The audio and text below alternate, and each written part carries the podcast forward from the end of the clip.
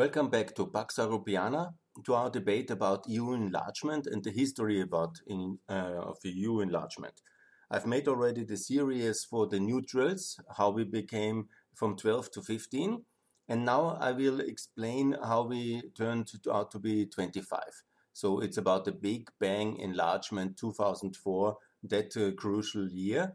Just to recap a bit, you know, from first six for a long time, then the northern enlargement, then the southern enlargement, so from 6 to 9, and then uh, to 12. Then the free neutrals after we became free again in Europe and the Soviet Union was defeated or fell apart. And there was the victory moment of the Cold War in the year 89 90. And you cannot believe how liberating that was. I was actually at that uh, time, I'm now 52, so I was um, 22, and it was uh, the beginning of uh, my university life after the military. I was still, uh, still trained as an Austrian military officer um, to somehow die in this Cold War confrontation. That was basically how we had our defense doctrine. And this was in 88 when I started. I did this one year to become an officer of the Austrian. We have this kind of National Guard system, or I would compare it with that. And this was a kind of a lost mission, obviously, against a potential Soviet attack. So came then the time of my start at the university in economics, and I was totally in uh, uh, suddenly in the middle of Europe. We could go to Hungary, to Slovenia, to uh, Czechoslovakia, to then the Czech Republic later, and to Prague, and it was uh, very liberating. And I was very happy. And then I engaged also in youth and student politics. So I was also happy to participate in this uh, referendum for Austria to join uh, the European Union in 94 and I was a student leader at that time and I stayed in student activities. I was then the chairman of a European student organization involved in European student unions and that was all my 90s and I was really loving it. It was traveling from Hungary to Romania to Poland to Estonia, to all countries uh, which were just now free. And I could uh, obviously have had already the same message like I have now uh, join the EU, join NATO. It didn't always make me popular in Austria, but um, that's uh, unfortunate because of neutrality. And obviously, the sad fact in Europe, it's like this that every country has a lot of prejudices and negative stereotypes against each other and it always gets worse the uh, the farther you go to the east. And also, there's a big prosperity gap after this uh, century basically lost for the Eastern Europeans in uh, the disasters of the 20th century.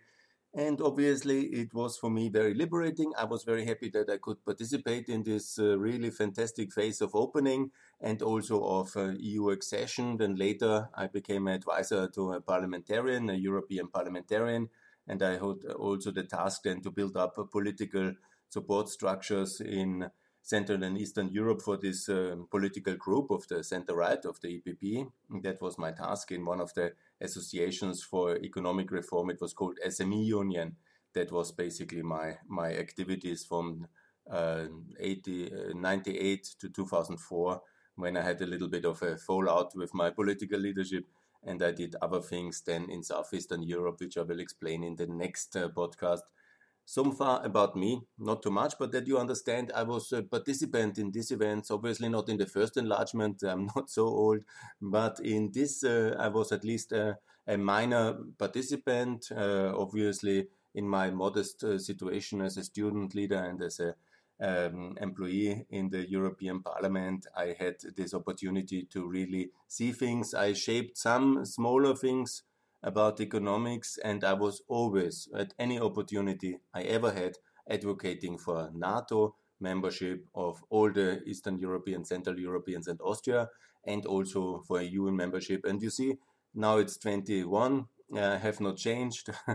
it was not always so successful, but overall it was really very successful because when you see now the prosperity of Poland of Romania it's unprecedented in the history and it's really a major major success EU enlargement and NATO enlargement okay so much about me and the generalities Now let's get into the action, how it really happened, and it happened in the 90s.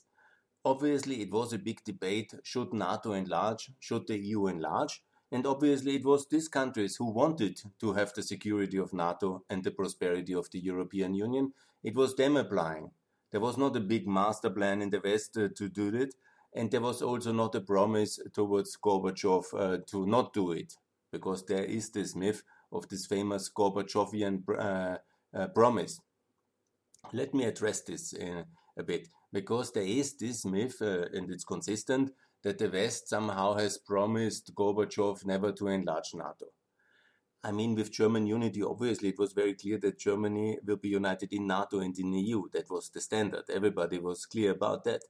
And that uh, the German or American president cannot make promises on behalf of uh, the free people of Poland and their alliance system towards uh, the leader of an evil empire like Gorbachev was ultimately.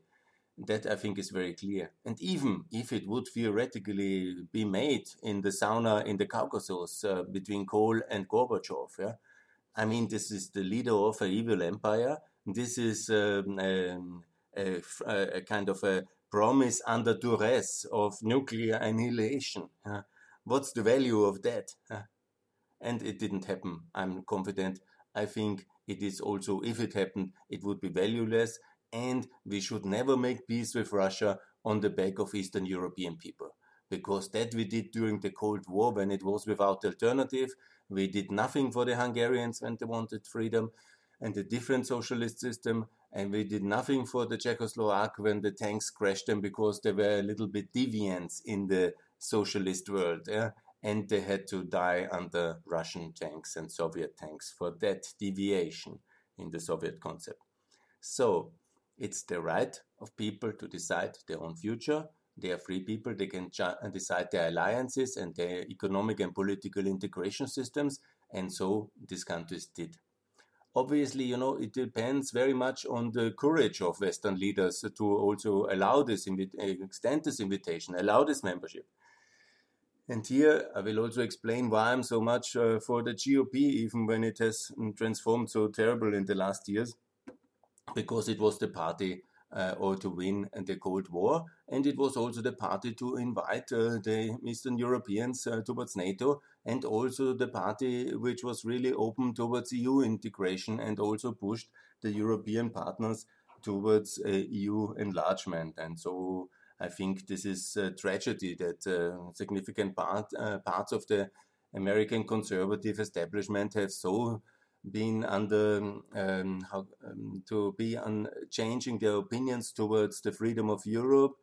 I personally think it has a lot to do with the Russian intervention in American politics, them understanding that they need to, to break the Western alliance and they have to start uh, with uh, the GOP and then systematically undermining the GOP in the times uh, after EU enlargement from 2007 to now, systematically buying into the think tanks around it and buying influence everywhere they can and trying to undermine American resolve for a free Europe.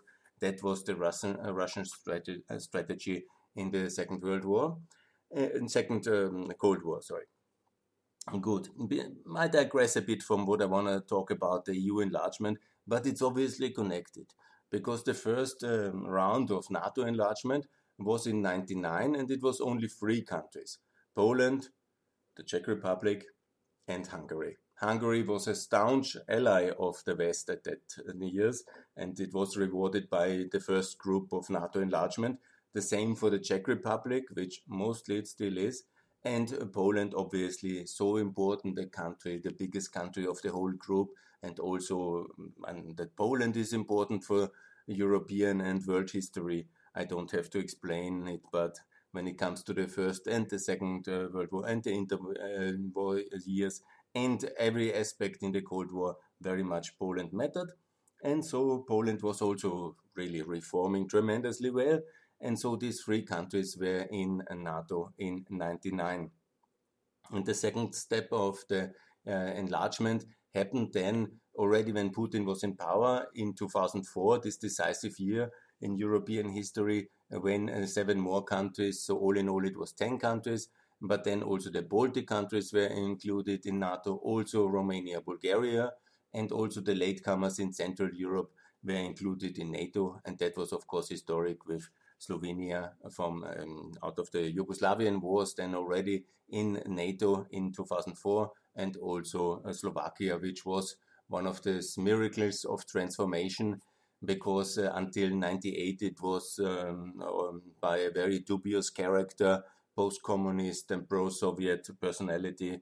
I don't want to even mention his name, but uh, you will might remember this was uh, very much um, lagging behind, and then came this wonderful reform regime, uh, reform movement of the government of um, Dzurinda and Miklos, and they have really managed to get Slovakia into the European Union and in NATO in 2004. So this is basically the NATO enlargement and then EU enlargement, 10 more countries. It was not exactly the same like the 10 because what happened in 2004, Romania and Bulgaria were invited to NATO and integrated, but um, they were then only 2007 uh, coming three years later in the European Union, and it was Malta and Cyprus who also wanted to join, and they were for very specific and unfortunate reasons uh, of uh, the Turkish blocking it in the case of Cyprus and the Maltese not wanting it, and then also allowed in the European Union without joining NATO before. So the neutrals were complete in a sense. We had then already Ireland from 73 it was not a major issue, but it was, of course, an obstacle for further integration. Then we had three in the 95, that is uh, Sweden, Finland, and Austria, and then the two additional. This is the group of six EU neutrals, and I call them to join NATO now under President Biden, and uh, President Biden to invite all six of them to join NATO in order to coordinate our activities as the European pillar of NATO uh, easier, easier in the next years. So this is uh, the NATO's aspect. And now what about the EU? It was basically a um, historic drive for unity. I was personally present at uh, many of these EPP party congresses, and basically it was a real, also intrinsically driven process, also by the European elite, that we want this unity. Obviously supported by America, but it was really this phase, even France. And here I would like to mention that France was very well led under President Chirac. He recently passed away and he had not only good sides, I know that, yeah, but he was in generally a very pro Atlanticist and pro American leader. Unfortunately, then it uh, turned out more difficult later. But in this phase, he was very much also for unity of Europe and is one of the few European leaders who, uh, French leaders, who was really also for enlargement, and I want to applaud him for that. And so it happened in the crucial year of 2004, on the 1st of May uh, 2004. And I went actually with my parliamentarian, with Dr. Rübig, I will never forget it. We then went to the Austrian Slovenian border to celebrate at the border this moment of openness, of unity, and it's uh, historic for us Austrians. Uh, it was really very, very good. And it has also to be said that all the countries which were joining were, in a way, very historically connected to either Austria or Germany. So it is not strange lands yeah, in historic terms, which then, as free and independent nations and allies, and as sorry, as um, uh, members of our union, they have joined and uh, at this moment, and it was a historic uh, celebration. We called it reunification of free Euro- Europe, and that's actually what it was. And it's a moment of celebration. Every year now, on the 1st of May, there is now a big uh, celebration about uh, unity of Europe and this big moment where these 10 new countries joined, and then later also Romania and Bulgaria. And I will talk in the next podcast about the Southeastern European enlargement and uh, what needs to be done in order to complete Europe in Southeastern Europe and uh, to get uh, also the all uh, Southeastern European countries in NATO and also, you know, Ukraine, Moldova, and Georgia. So, point is, from first NATO enlargement and to EU enlargement, this was really just 15 years because it was 1989 when the countries opened and communism fell in Central Europe, and there was the liberation of uh, um, uh, Poland and all these amazing, positively um, uh, events of the year 89. And then within 15 years, within 10 years in NATO, within 15 years in the European Union, and in some cases it was uh, basically in one year, it was uh, 2004 where seven countries could join NATO and 10 countries could join the European Union. And it was, I would like to mention as well, uh, George W. Bush, who made that possible, who uh, led uh, the West to unity, and he really understood the necessity to give this opportunity to uh, the countries of Eastern Europe to be secured in NATO. And also, he very much, in his administration and the American leadership, made sure and ensured and supported uh, the unity of uh, uh, the countries of uh, Central and Eastern Europe with the European uh, partners and friends and allies and to make it happen. And it was, of course, I also want to mention Bill Clinton. I'm not a partisan in that sense. I admire him for many of the things he did, but he was more reluctant in the beginning, in the years 93, 94, 95, and then it was getting clearer, and there was also courage, and he understood it was necessary to intervene in Bosnia and in Kosovo. For this, I'm internally grateful for him. And then he also integrated three countries into NATO in 99. But the real big bang, the real enlargement of 2004, this is, I'm eternally grateful uh, to President Bush. This was really possible under his leadership and the American administration. I also had several talks with some of the officials when I was advisor in the parliament, in the European Parliament. They were always supportive, they wanted it, and they also facilitated that this is happening. But at that time, there was less European resistance, uh, like, for example, the French, uh, French have opposed so many past enlargements uh, of the British, of the Spanish, of the Greeks, uh, and of the Austrians. This time, uh, it was uh, fortunately so that there was no such massive resistance. Or they were basically also busy with opposing George Bush in the Iraq War and uh, with Schröder to build a coalition. And so they couldn't possibly win all battles. So they at least uh, didn't make a fight on the EU enlargement and NATO enlargement. And obviously, it was uh, only the beginning of the power consolidation phase of uh, Putin because it took him some times after he made this terrible war against the Chechenians, then he got the power, and then uh, he uh, cleaned up uh, his internal oppositions uh, and he expelled the Yukos case and uh, Khodorkovsky, and it took him some time to consolidate. And then in 2004, he was already very busy also to um, with the fear of losing Ukraine and Georgia, which obviously was very much connected to EU enlargement and NATO enlargement, because all the countries further east, like Ukraine and Georgia, they obviously saw it happening. You know, they saw they had connections, they understood, they read the media, they had personal ties. They understood that it's unbelievable. Lithuania, Estonia, and uh, and Latvia are now also in the EU and in NATO and secured by America. These were countries uh, until 99 still were in the Soviet Union. So obviously the pro-Western forces in Georgia and in Ukraine, they, uh, they could not understand that they were excluded.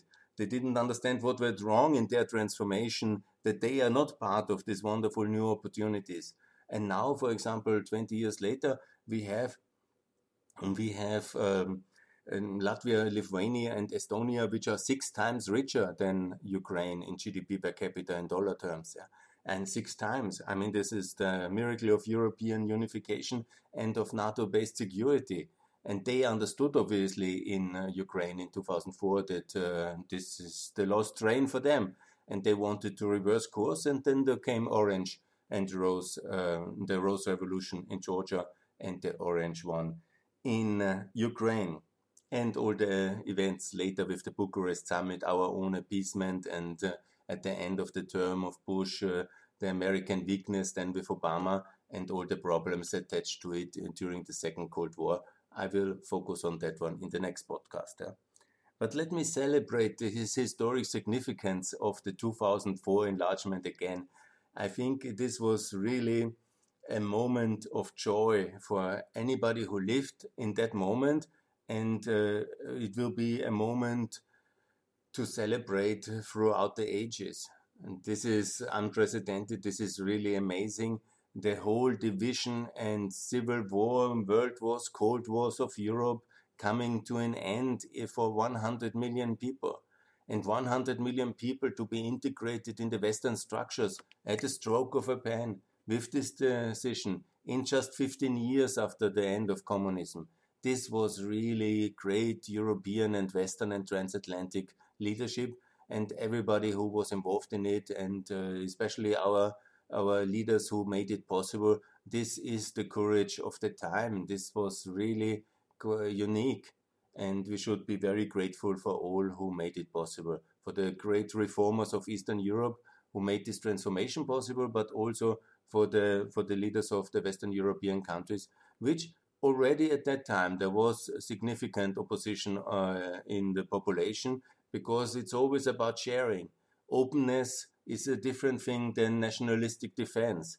But there was a broad consensus to do it. Uh, the wisdom was clear, and also the countries were, of course, um, better prepared in terms of uh, the knowledge the Western population had about Poland and about Czech Republic, and also there were Central European countries in their culture.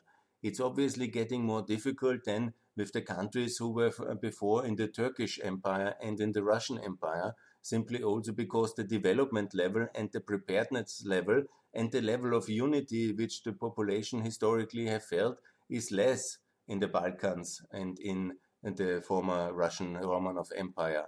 And obviously that has some uh, effect. Yeah?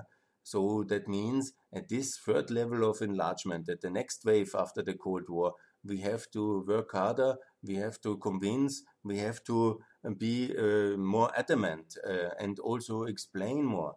But we do not have to delay longer or we do not have to uh, cancel it or not do it at all just because it's a bit more complicated. Yeah? Because it was also not easy in the 1990s. There was a lot of Russian opposition already then, and there were a lot of appeasers already by then. Because from Paris or from Madrid, not less for Madrid. They are they understand enlargement. They have not forgotten that they were also desperately poor and in a complicated uh, situation.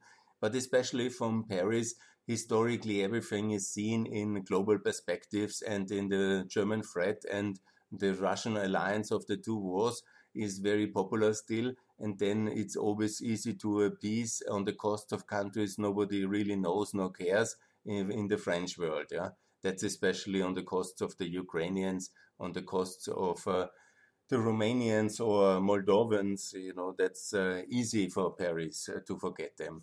And we should not forget them. We definitely have to support and help them and get them into the European Union.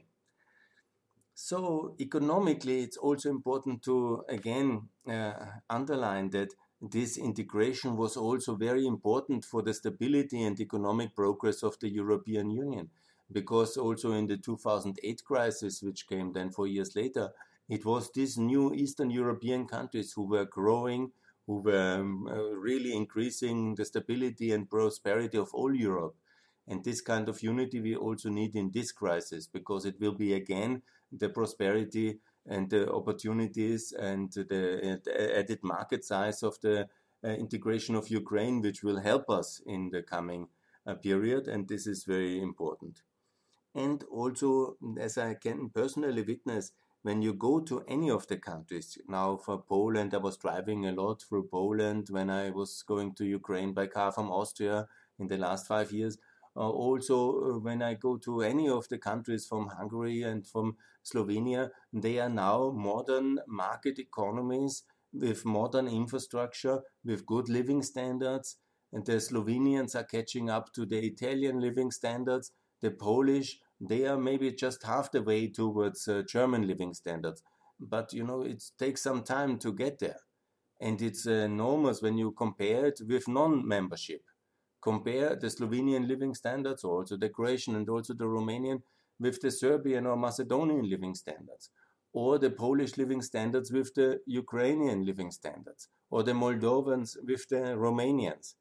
The countries we have excluded from this uh, um, enlargement, they are really hurt um, because they don't get the, the cohesion funds. We do much redistribution and cohesion in the European Union. We help much less for the outside. So they also don't have the same regulatory investment security and the whole uh, framework.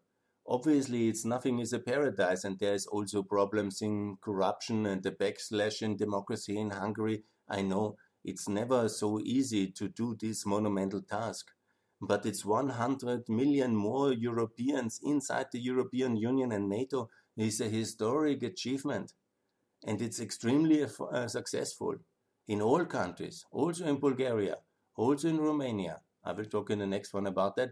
But there is no reason to fear enlargement. It's a force of the good.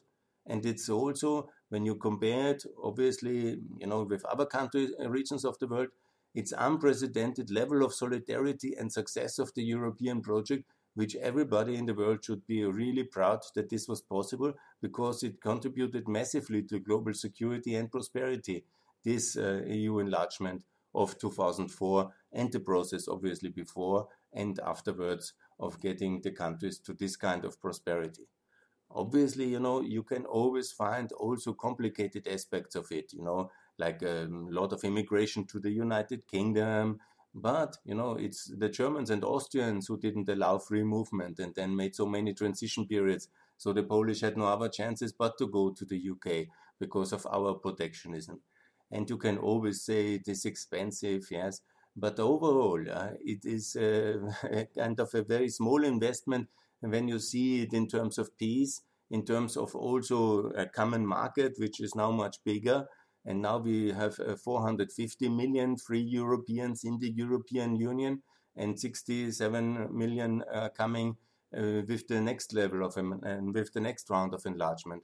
So this is really in all aspects, economically, social, welfare, security, from humanity. It's an amazing success. And even when I was just in a small role, I'm very proud I participated in this um, in this uh, enlargement round or from uh, EU um, 15 to 25. In the next one, I will talk about uh, two more um, and also about Croatia, so about uh, the EU then going from 25 to 28. And, and then I will also discuss more about the specific countries of uh, Southeastern Europe and how to get them into the European Union now. But I think now for celebration of this uh, um, EU enlargement, allow me a cheers for freedom. Thanks America for securing us and for allowing this EU enlargement and I call for the new American leadership, please uh, don't get this kind of Russian funded ideas, anti NATO, anti NATO enlargement, don't appease Russia, no more resets with Russia. Focus on the free people who want to be your allies, on the Ukrainians, on the Polish, on the Hungarians, and all these countries who really want to be with America and want to be in EU and NATO. Support them first, and then for the Russians under this current leadership of a corrupt, megalomaniac, uh, revanchist, neo-imperialist, don't uh, appease them, but confront them. And the best way to do it is obviously getting Ukraine in NATO and the European Union and making very clear who is with America has also the uh, opportunity for equality in an alliance and in a EU of a political integration uh, project if they choose so, and the attached opportunities for the residents and people who live there. And this is the best answer to Russian neo imperialism and Putin's uh, kind of uh, kleptocracy that we make sure that the countries who want have also the opportunity to benefit from our great alliance and from the European Union. And that's what I hope for will be the reality in the next year when we repeat the success of 2020 in the year and from 2004 from 2004 to make it clear 2004 major success 20 years later in the year 2024 that means in three years from now we need another big bang enlargement We need to get uh, the countries uh, Ukraine, Moldova, Georgia, Serbia, and uh, Kosovo and Bosnia, and also Austria, Finland, and uh, Sweden, and Cyprus, and um, Malta, and Ireland in NATO. 12 more allies, and we need to get uh, the another six uh, another six nine countries into the European Union, and all in one big year as the result of the Joe Biden presidency. This is great American leadership. This will help your nation. This will help uh, the Europeans. This will add enormous amounts of uh, people, 67 million, towards the freedom and prosperity and also solidarity of the European Union and secure them from Russian aggression. And it will have also a big impact on Russia. There is a free federal Russia possible, and the same effect that Polish membership in NATO and EU had on Ukraine in 2004 will be also possible by Ukraine in NATO and Ukraine in EU in 2024 2029 on a free federal Russia. The Russian middle classes are watching. They are already in revolt and protesting for what is the reality of Putin's kleptocracy. And they will definitely listen very much. If we are serious with the Ukrainians, the Russians will listen, and there will be a democratic, free Russia, and there will be a world without this confrontation with Russia uh, possible in the 2030s maybe the 40s, but it will come. And it very much depends on our resolve, our commitment to our values, and our resistance uh, to the temptation of Russian gold and Russian energy to buy into our politics. If we come back to our principles of the 2000s and 2000, um, let's say the 2000s and the 90s, and the principles that won us the Cold War, we will win the second Cold War as well, and we will be united. And that's what I call for and so uh, thanks a lot.